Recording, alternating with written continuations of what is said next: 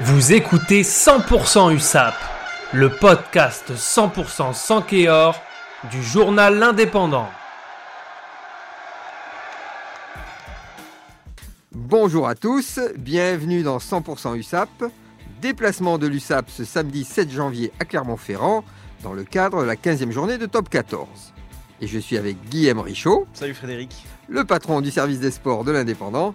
Alors Guillaume, deux clubs qui ont subi une défaite cinglante lors de la précédente journée de Top 14. Serait-ce le match entre deux malades? Eh oui, oui, c'est le match entre deux malades. Alors, euh, au classement, on peut toujours dire que, Perpignan est plus malade que Clermont, puisque Perpignan est dernier. Euh, mais euh, Clermont est vraiment pas bien. Clermont a gagné qu'une fois depuis sa victoire le 22 octobre à Perpignan en top 14. Donc ça veut bien dire que ça va pas du tout non plus. Ils restent sur une grosse déconvenue à domicile contre Toulouse. Et puis ils avaient perdu le match d'avant à Brive, le derby à la 88e minute. Contrairement à Perpignan qui savait qu'il allait falloir se battre pour le maintien toute l'année, Clermont est mal. Et Clermont a vu partir un de ses entraîneurs cette semaine. Xavier Sardourny, euh, l'entraîneur des arrières et de l'attaque. En revanche, l'USAP non plus hein, va pas très bien, il faut pas se le cacher. C'est pas deux dernières défaites contre, enfin même les trois avec euh, Toulouse, Montpellier et La Rochelle qui sont les trois plus grosses équipes du championnat sans doute, mais c'est surtout que Brive, qui jusque-là était encore moins bien, a regagné des matchs et donc euh, l'USAP se retrouve dernière.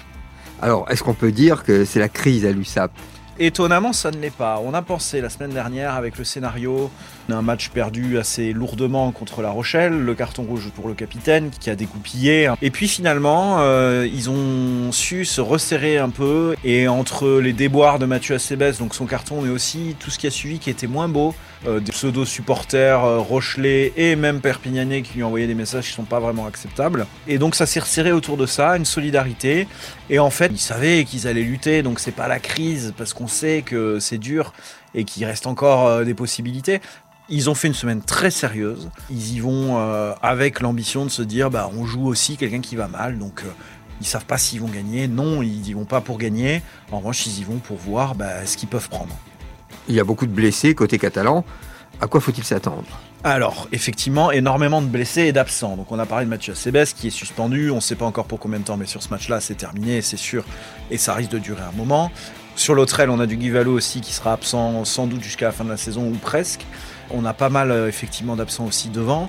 On a un pilier euh, Alano qui est absent, qui est blessé. On a l'autre qui est malade. Euh, ça va durer un petit peu de temps. Euh, on a beaucoup de deuxième ligne blessés. On a Herou qui est blessé. On a Mahu qui est encore un peu court. On a Will Witty qui va se repérer saison terminée. On a une troisième ligne aussi avec des absents. Kélian Galtier a eu une commotion le match contre Montpellier pour l'instant il n'est pas très question de reprendre. Et puis on a Teder toujours, hein, on en reparle, mais Teder pareil, il n'a pas repris le rugby depuis son KO à Montpellier. Donc beaucoup d'absents. Euh, c'est la force un peu de ce groupe hein, cette année qui est finalement plus nombreux et plus solide que l'année dernière. Donc il reste encore une équipe qui est qui est assez, assez costaud. Devant, on a Tetrashvili qui revient bien. On a Shoki qui est toujours en forme, qui fait une belle saison. Euh, on l'a dit quand il jouait mal, mais cette saison, euh, clairement, il est très bon, euh, Shoki. On a une deuxième ligne qui reste assez aérienne, et puis on va avoir le renfort de Tulagi qui est jeune, mais qui amène un poids conséquent. Puis on a, hum, on a Ekochar qui revient bien. On a McIntyre qui, ça y est, euh, est à fond et, et, joue bien et enchaîne et a trouvé son jeu et a trouvé comment jouer avec ses coéquipiers. Et puis on a euh, bah, Laborde aussi qui revient bien, qui va couvrir à l'aile et on attend Crossdale, euh, c'est lui qui va remplacer Acebes. On espère euh, le voir euh, en bonne forme. Eh bien, merci pour cette analyse, Guillaume, Merci. et à lundi. À lundi. Retrouvez cette émission et toutes nos productions sur Radio Indep et en podcast sur l'indépendant.fr, nos réseaux sociaux et votre plateforme de streaming favorite.